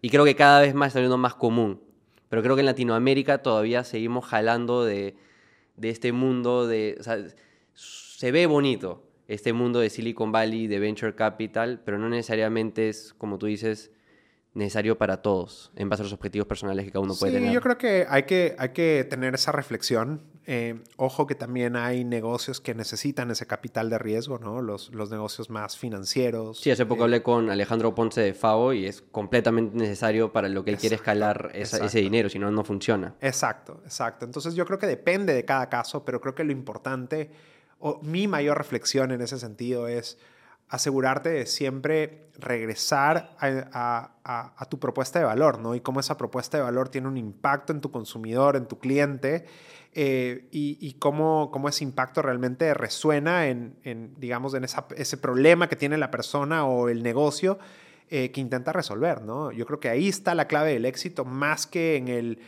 en, el volvernos muy locos por, por sumas grandes de dinero que, que, obviamente ayudan un montón y son necesarias en muchos casos, pero que no necesariamente reflejan el potencial del negocio. El potencial del negocio está en la cancha con los clientes y los consumidores que lo usan todos los días. Claro, ¿no? O sea, por ejemplo, lo que tú dices, ¿no? Hay modelos de negocio que sí requieren ese capital. Uber, Rappi, etcétera, ¿no? Por ejemplo, Uber sigue perdiendo dinero y recaudando más capital, invirtiendo más capital en la esperanza de que algún día la matemática haga sentido. Y, ojo, y creo que recalco, ¿no? Creo que, creo que definitivamente eso no te hace mejor o peor emprendedor, para nada. Creo que son estilos diferentes de hacer negocios, de, crecer una empresa. Em, y todos son respetables. Al final, creo que lo importante es que, que como emprendedores hagamos lo que nos apasiona, lo que nos gusta. En mi caso, yo estoy convencido que soy una persona que le gusta crear eh, ideas, empresas, y, eso es lo que me apasiona y, es lo que me mueve. Yo creo que todo lo, lo, que viene después de eso, pues ya es producto tal vez pues, de ese esfuerzo, de ese trabajo. Eh, ser consciente de esas cosas creo que son importantes para, para, para no caer en, en pues en las distracciones, ¿no? Y, mantenerte claro en esa prioridad de crear eh, empresas que trascienden. Ahí has dado pie a un punto que quería tocar, el tema de, distracciones. Te iba a preguntar, ¿cuál dirías tú que es como que el, yo lo llamaría el momento más bajo de tu carrera emprendedora y cómo saliste de ese momento? Porque yo también lo he vivido, siempre hay altibajos, ¿no? Es una montaña rusa esto. Uf, es una pregunta poco profunda. Eh, Creo que quienes me conocen, y, esto me, lo dice no solamente Mariana, pero mis, mis socios, tal vez yo soy una persona exageradamente positiva. Lo reconozco, me pasa muchas veces, pero, pero tengo mis momentos de, de altibajos. Em, creo, que, creo que siempre es duro em, eh, darte cuenta que, que, que en muchas ocasiones pones un esfuerzo enorme por algo Em, por el cual tú crees un montón que no necesariamente tiene el impacto allá afuera, ¿no? Em, y, creo que eso obviamente nos afecta a todos, ¿no? Cuando, cuando te rechazan, ¿no? El, miedo al rechazo. Em, pero creo que al final de cuentas uno tiene que estar muy, muy concentrado en, su misión, ¿no? En, entender en qué momento está, en reconocer cuáles son tus habilidades, eh, tal vez en qué cosas tú necesitas un, mentor, una mentora, un mejor consejo, alguien que te acompañe, alguien que te complemente.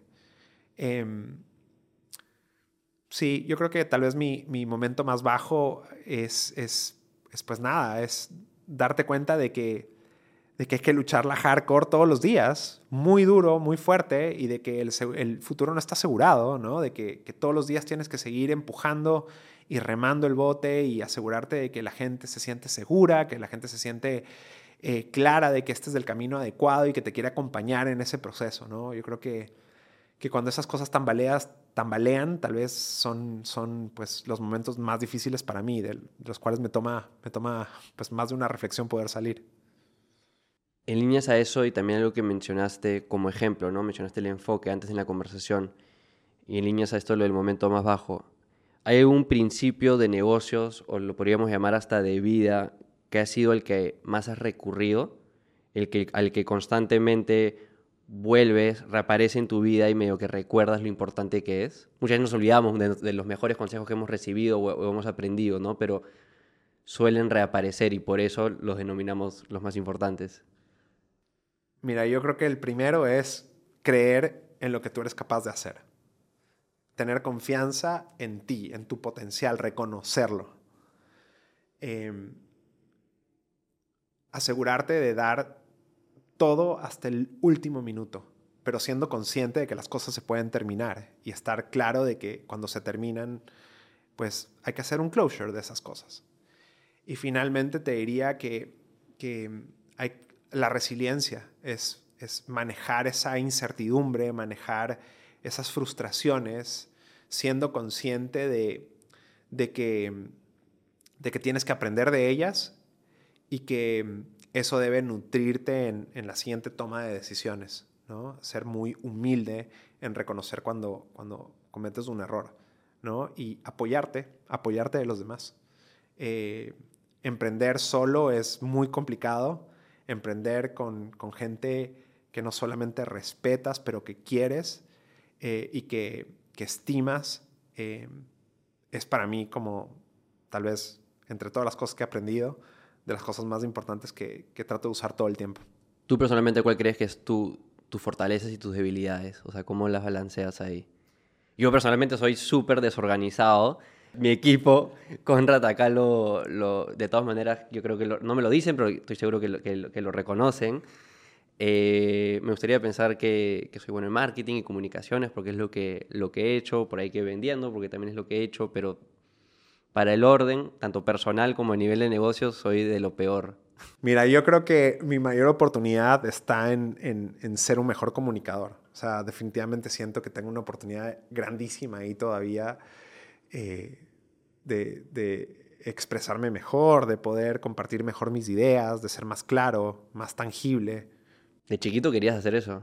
No sé si de chiquito, pero creo que es algo que he ido dándome cuenta con el tiempo, ¿no? Con mucho feedback también y con con mucha reflexión de por medio. ¿En qué soy bueno? Yo creo que soy una persona creativa, eh, muy centrada en la acción. O sea, a mí me gusta hacer, soy un doer, 100%.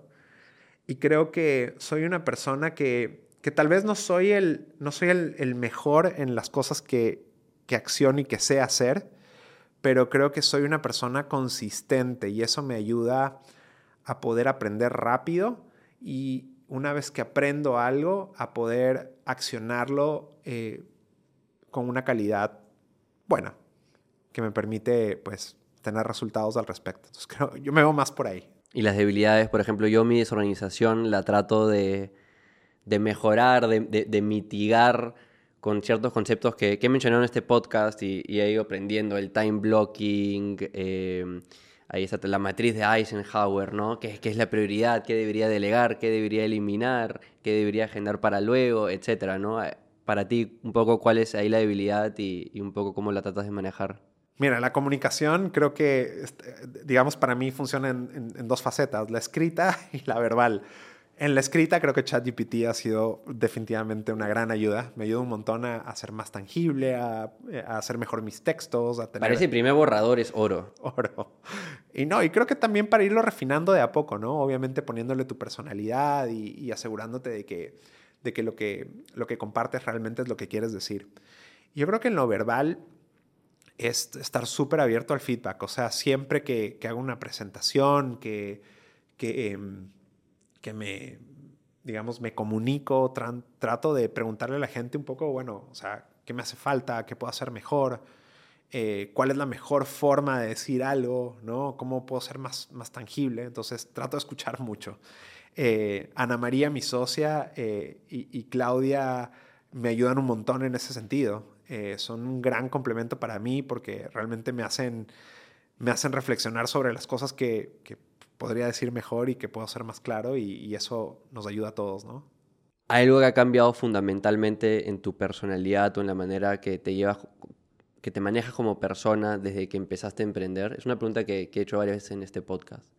Yo creo que ser más consciente de mi tiempo y creo que no solamente es por emprender, pero creo que para mí el emprendimiento llegó en conjunto con, con los hijos y eso me ha hecho Uf. ser mucho más estructurado en mi tiempo, o sea, realmente eh, ser un emprendedor que, cuando está en, digamos, en el contexto laboral está muy enfocado en hacer el trabajo que tienes que hacer en, ese tiempo que tienes disponible y, una vez que salgo de él, realmente ser un papá, un papá en todo el sentido de la palabra.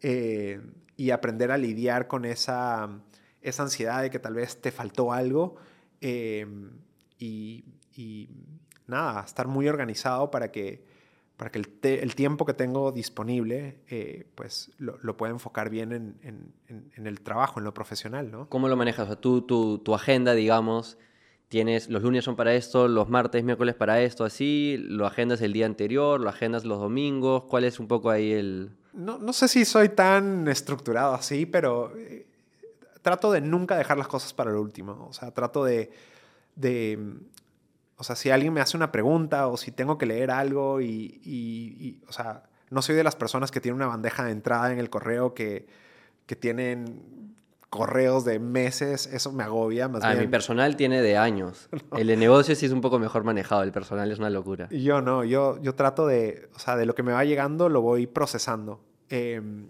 em, y las cosas que requieren como un poco más de tiempo, trato de, o sea, trato de estructurar la, la, primera intención de resolverlas. Y, y, y, y, si no funciona a la velocidad que, que espero, pues la trato de hacer al siguiente día. Como que voy perfeccionando esa actividad para, para hacerla lo más rápido posible. Pero suena como, claro, como que priorizas, o sea, ves todas las cosas que se tienen que hacer en el negocio, las priorizas de la más importante, la de mayor impacto, la más urgente. Siempre. Y tackle, o sea, las batallas en orden. Eh, sí, trato de, de, de, ser, de priorizar las cosas. Cada vez me, vuelvo, me he vuelto mejor en eso. Creo que eso es algo que me ayuda a ser emprendedor. O sea, trato de no hacer cosas que no están relacionadas con los objetivos que estamos tratando de perseguir en este momento. Eh, si es vender, es vender. Si es este, desarrollar, es desarrollar ahorita. Eso es clave, ¿no? O sea, por ejemplo, eh, siempre se escucha esta frase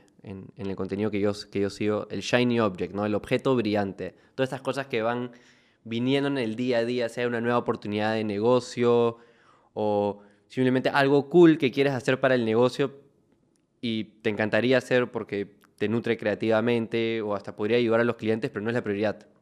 Sí. Y luchar contra eso es algo que en el corto tiempo que tengo aprendiendo he aprendido de que es una batalla importante que luchar. No, total, yo creo que es súper relevante. O sea, en especial si eres una empresa chica, y bueno, yo creo que en la medida que vas creciendo también es relevante, pero cuando eres, eres muy chiquitito y, y son claras las dos cosas que, ajá, tienes recursos escasos y además son dos o tres las cosas que tú tienes que demostrar que, que, que, tienes que conseguir, pues, o sea, el foco es muy, es muy importante. Em, ¿Cómo decides que es, que es, importante? O sea, ¿bajo qué framework o, No sé si tenemos un framework particular. Usamos algo, usamos a veces los OKRs, o sea, nos planteamos tres objetivos cada trimestre. Eh, y esos objetivos tienen pues key results. Eh, tratamos de que no sean más de cinco. Eh, son muy poquitos y, pues eh, tratamos de, reflexionar mucho en que sean cosas muy tangibles, ¿no? que, que, realmente estén enfocadas en ese gran objetivo que queremos al final del trimestre. a veces se cumplen, a veces no, pero creo que, que, también nos volvemos choiceful en, en, en, en tratar de, de poner muy pocas cosas en la bandeja, de ser muy selectos en qué ponemos en la bandeja y de si no se logran, cómo las mantenemos ahí para que se logren, si, siempre y cuando se mantengan siendo importantes. ¿no?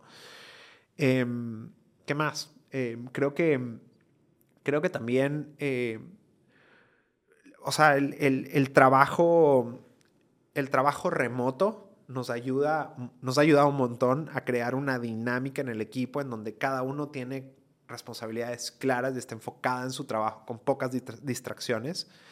Em, tratamos de alinearnos mucho a través de, Slack o de, documentar. Documentamos un montón. Em, ¿Tipo qué documentas? Creo que la gente va a tener esa pregunta. Insights, eh, reflexiones, conversaciones, resultados de un proceso, em, ideas.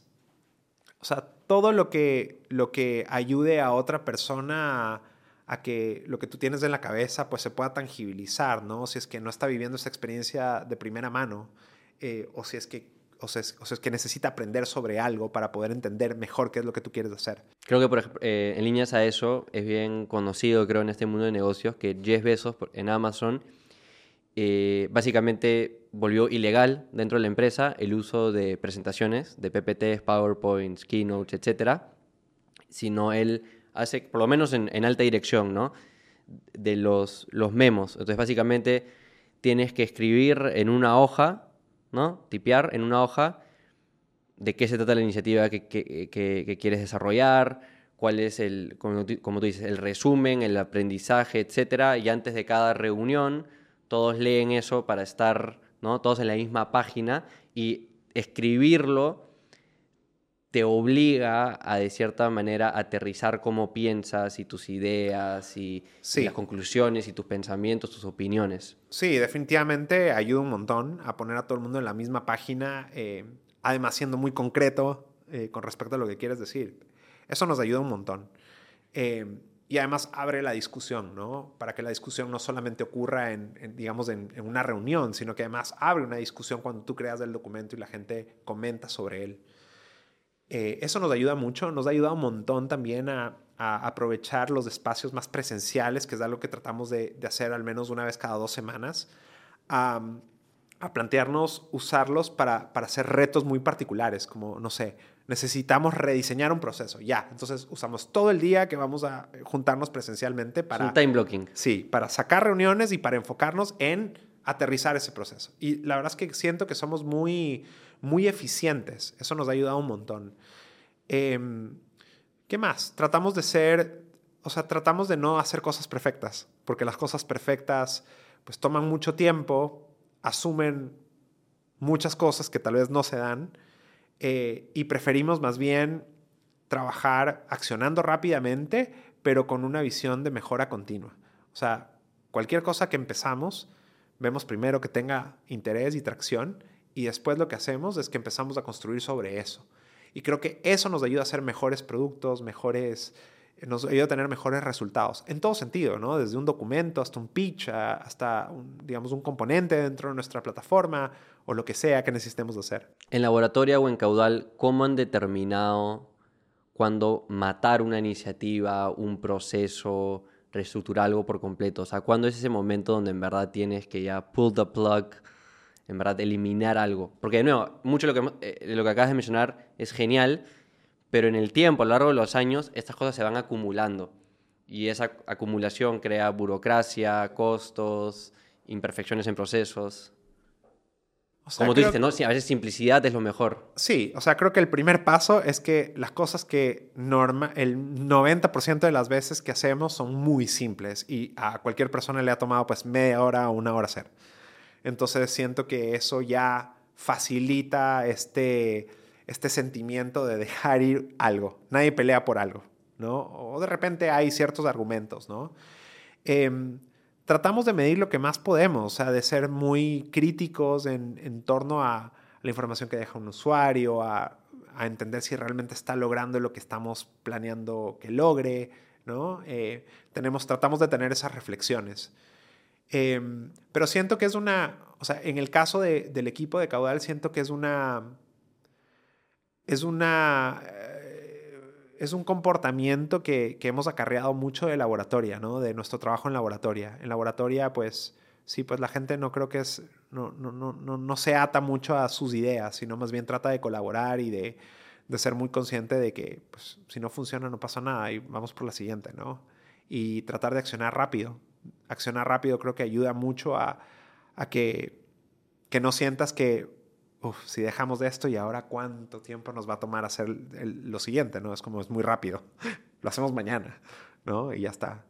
El Germán de hace más de, de 10 años pensaba igual. ¿Hay algo en el que tú sientes has cambiado tu opinión? Sea sobre cómo te, te llevas como persona, sobre cómo gestionas negocios, sobre los objetivos de vida que, que puedes tener.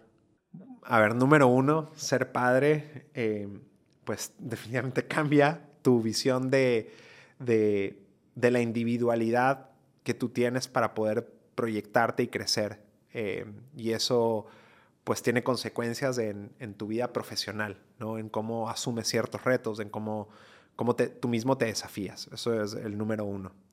El número dos, creo que hace 10 años me veía más como un developer y ahora me veo más como un, como un gestor, como alguien que puede liderar un equipo, con alguien que puede como realmente perseguir una idea y, y, y pues inspirar a otros a que, que, en conjunto lleguemos ahí.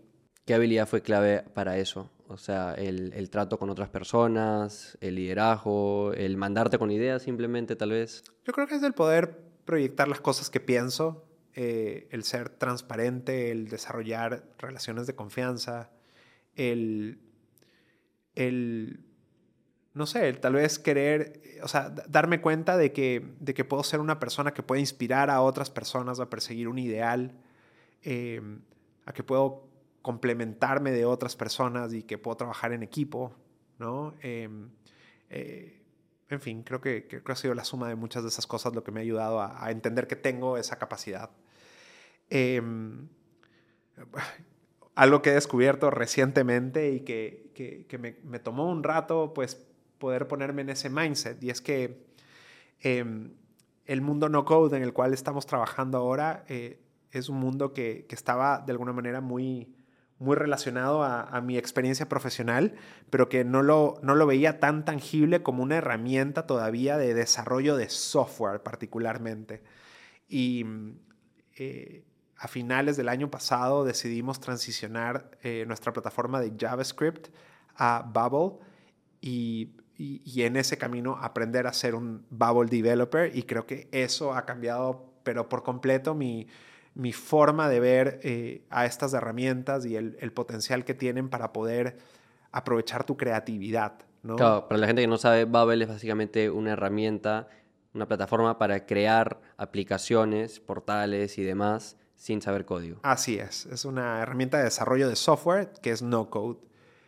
Y eso me ha volado la cabeza eh, y siento que quizás lo que no podría, ya no podría regresar al código. Eh, no tengo nada contra él, pero creo que en mi caso ha sido una herramienta increíble para poder construir y poder como realmente hacer realidad muchas de las cosas que tengo en la cabeza. Para alguien que está escuchando esto, y quiero saber tu opinión de esto, bastante, para alguien que está escuchando esto, que sea emprendedor, emprendedora, trabaje en una empresa o sea un freelancer que quiere ¿no? manejar sus propios proyectos, que quiere meterse de lleno en el mundo de no code ¿por dónde dirías que empiece? ¿O, cómo, cómo, abarcarías ese, ese reto? Tal vez primero identificando ¿no? cuál es el objetivo, si es un negocio. Sí, yo creo que depende un poco el, el, el, digamos, para qué lo quieres usar. Pero sentiría que el mundo no code hoy día es muy amplio, a diferencia del mundo bueno, no hay diferencia, pero digamos como el mundo tradicional de la programación tienes diferentes lenguajes de programación para hacer cosas, en el mundo no-code tienes diferentes herramientas para hacer diferentes cosas. Claro, yo lo he usado, por ejemplo, en mi caso, como mencioné, yo lo he usado más para marketing y ventas y un poquito, obviamente, desarrollo web. Sí. Pero hay una infinidad, reportes, procesos de todo tipo, plataformas, apps. Hay de todo, hay de todo. Y creo que el primer paso es lanzarse a explorar lo que puedes hacer ahí que realmente es un esfuerzo muy, muy pequeñito, porque en pocos clics realmente puedes ver el resultado tangible de, de, utilizarlas. Eh, yo creo que hay un, nivel en el mundo más como de la productividad, eh, herramientas de productividad que te permiten hacer cosas complejas como, no sé, una aplicación medianamente compleja. Y después está, digamos, el, el siguiente paso que es desarrollar software con no code, ¿no? Creo que creo que ese es otro mundo y que, requiere un poquito más de expertise y de conocimiento, eh, tal vez de, cómo hacer tecnología, eh, que, te va a ayudar a, pues, a usar todo tu potencial para crear cosas increíbles y muy rápido. Germán, quiero que haga una dinámica que suelo hacer, varias preguntas, lo primero que se venga a tu cabeza. Oportunidades de negocio que ves en general.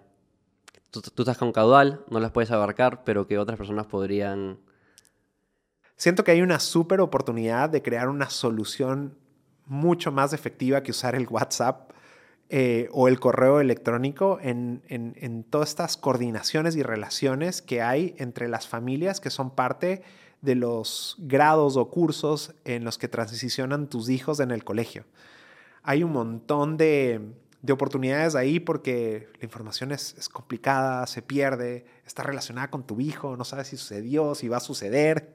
Eh, pues si tienes más de un hijo, hay que conocer a muchas familias que tienen, no sé, varios hijos y pues reconocerlas, saberse sus nombres, toma tiempo y tener una mejor referencia para eso creo que siempre ayuda. Bueno, si hay alguien que quiere solucionar eso con NoCode, ya saben, escríbanle a Germán por, por LinkedIn. ¿Qué herramientas, softwares usas tú en tu día a día para gestionar tu negocio y tu vida? Mi back office es Coda, sin lugar a dudas. Em, utilizo pues las herramientas de productividad de Google, eh, que está en Google Workplace. y uso Bubble para poder desarrollar nuestra plataforma. Si pudieras tomar un café, cerveza con cualquier persona histórica, ¿quién sería? Freddie Mercury de Queen. ¿Por qué? Me encanta la música y me parece que es un, es un personaje... Eo. sí, es un personaje increíble, ¿no? Em, muy creativo, eh, con una historia alucinante, eh, que creo que en el mundo artístico ha aportado un montón a... a Valiente. Valiente, además, ¿no? Em, no sé, me parece que es alguien con quien me gustaría sentarme y tener una conversación. Sí, siempre me encanta entrar a, a YouTube y ver esa escena que es la escena final de la película, ¿no? es el, pero el momento ahí en el concierto. Una mala recomendación que sueles escuchar a otras personas dar. No, eso es muy complicado, no, no lo hagas, muy difícil. bueno, todo se puede hacer, eh, es cuestión de, de planteárselo, ¿no? O, o- sí, yo creo que eso, es como pensar que las cosas son muy complicadas, muy difíciles, que toman mucho tiempo, que no tienes del expertise, que, que no, tienes el, no tienes las habilidades. Yo creo que, creo que algo que me ha enseñado mucho la educación es que no depende del lugar donde fuiste, no depende de, de qué, qué nivel socioeconómico tienes, es realmente más una cuestión de mindset y de, de- de encontrar ese acceso que te permite aprender a hacer lo que tú quieras, ¿no? Si solo pudiese hacer dos horas de trabajo a la semana para crecer caudal, ¿qué harías en esas dos horas? Me gusta vender. Me gusta vender porque siento que me, me ayuda a relacionarme con personas, a tener em- empatía en torno a los problemas que, que- que tienen y, y a poder realmente imaginar cómo puede ser esa solución atrás. Entonces es ¿Una algo que me ventas? hacer. Una hora de ventas y la otra hora programar. Me gusta, creo que, creo que me, me apasiona, me apasiona crear y me, me divierte. Si tuvieras que tener otra profesión, ¿cuál sería? Música. Me encanta la música. Soy músico. de- diría que no es una... Tu foto de WhatsApp estás con una guitarra. Estoy así una que- guitarra, he hecho música desde que tengo 12 años. eh, pues he, he tenido la suerte de, de hacer cosas interesantes y grabar discos y hacer tours con bandas, pero es algo que me gustaría dedicarle muchísimo más tiempo y me gustaría realmente hacerlo, hacerlo como lo he hecho, no sé, en laboratoria o en caudal, ¿no? O sea, re- realmente dedicarle ese tiempo. En laboratorio para músicos. Podría ser, Maybe. podría ser. Mejor compra de 100 dólares o menos. Creo que la mejor compra para mí, menor de 100 dólares, que realmente la disfruto cada vez que, que me pasa, es comida. Eh, me encanta comer, me encanta disfrutar de los sabores y de la comida, y ya sea eh, que compre insumos para poder cocinar o vaya a un restaurante que me gusta, creo que es donde más lo disfruto. ¿Cocinas bien? No sé si cocino bien, pero trato de, trato de, de creer que lo hago. Un panel en la calle que toda la ciudad podría ver. ¿Qué pondrías? Me gusta la frase que, que- que- que se ha vuelto una frase icónica en laboratorio y es, em, si tienes miedo, hazlo con miedo. Me gusta. Esa es nueva, me gusta. ¿Qué nuevo hábito del último par de años ha sido el que más te ha ayudado?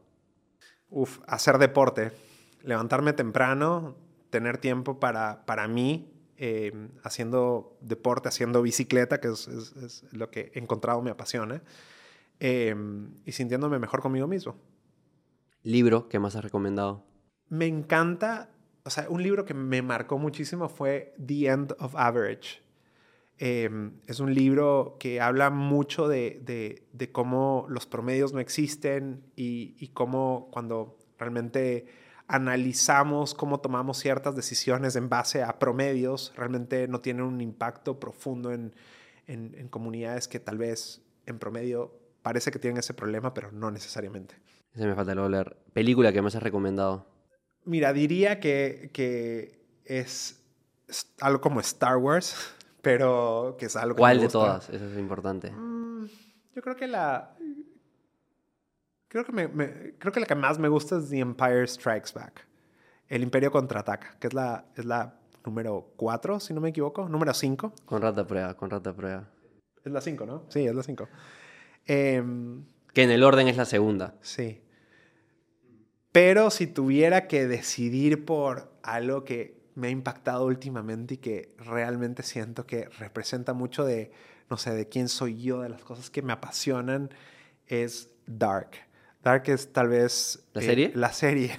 No sé si es una película, pero es más una serie. Si tengo que recomendar algo Es bien quemada, en la es ciencia ficción, eh, siento que esa vaina me, me rompió el cerebro. eh, me apasiona esa complejidad, ese, ese, o sea, la estética del- de, de la serie es increíble y la música está tan Está relacionada con basada lo que en pasa. Suecia, Noruega, Es en Alemania, Alemania. ah, sí.